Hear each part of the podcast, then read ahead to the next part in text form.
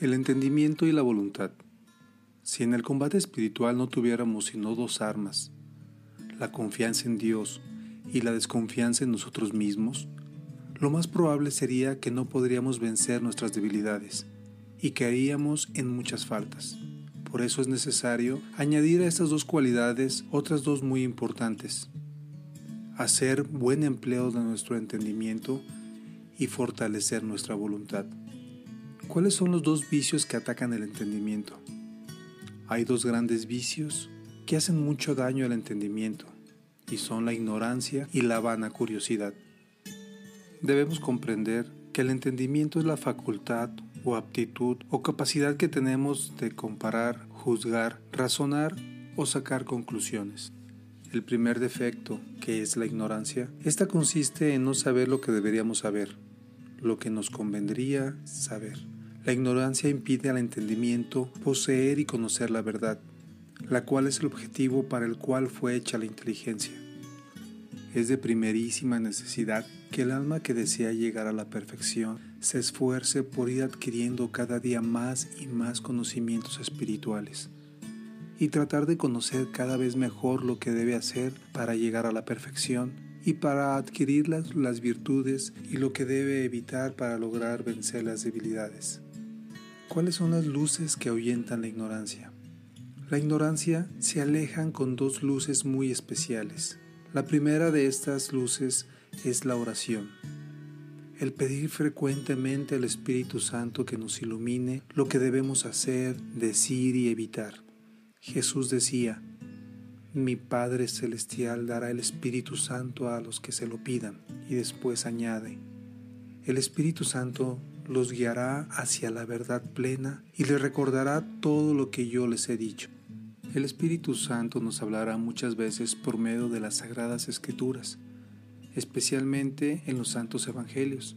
Nos hablará también por medio de la lectura de los libros piadosos y muchas veces por medio de los predicadores y de los superiores religiosos que Dios ha puesto para que nos guíen. Jesús dijo acerca de ellos, el que los escucha, me escucha a mí. Por eso es tan importante sujetar nuestro juicio y parecer al de los superiores y guías espirituales. De la intervención del Espíritu Santo depende mucho el que se aleje nuestra ignorancia.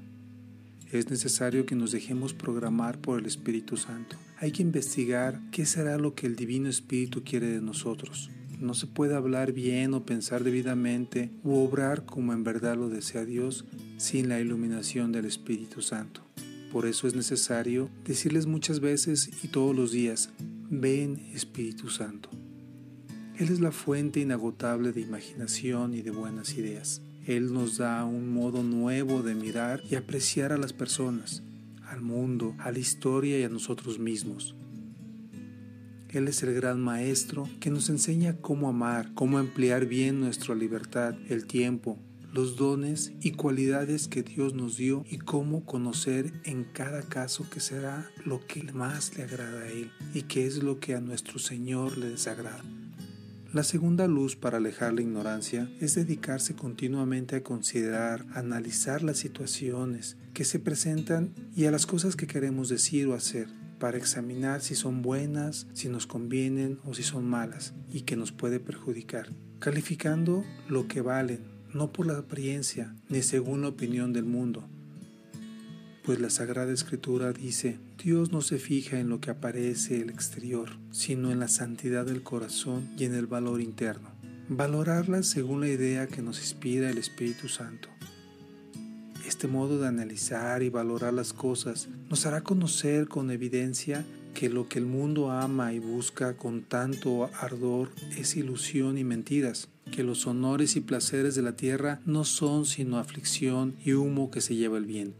La luz del Espíritu Santo nos hará ver que las humillaciones, ofensas y desprecios que nos hacen son para nosotros ocasiones de conseguir verdadera gloria para el cielo, que es perdonar y hacer bien a los que nos han ofendido, es señalar de que también nosotros seremos perdonados por Dios y que no seremos castigados con todo el rigor que merecen nuestros pecados, que el ser buenos con todos, aun con los malos y desagradecidos, es hacernos semejantes al buen Dios, que hace llover sobre buenos y malos y hace brillar el sol hasta sobre los más ingratos.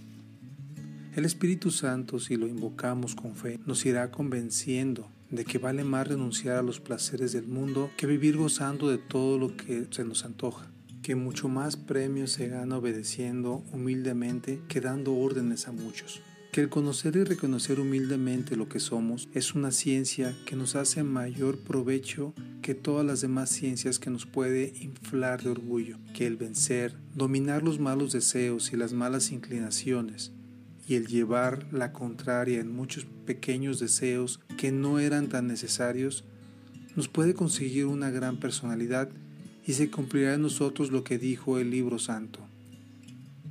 Quien se domina a sí mismo vale más que quien domina a una ciudad.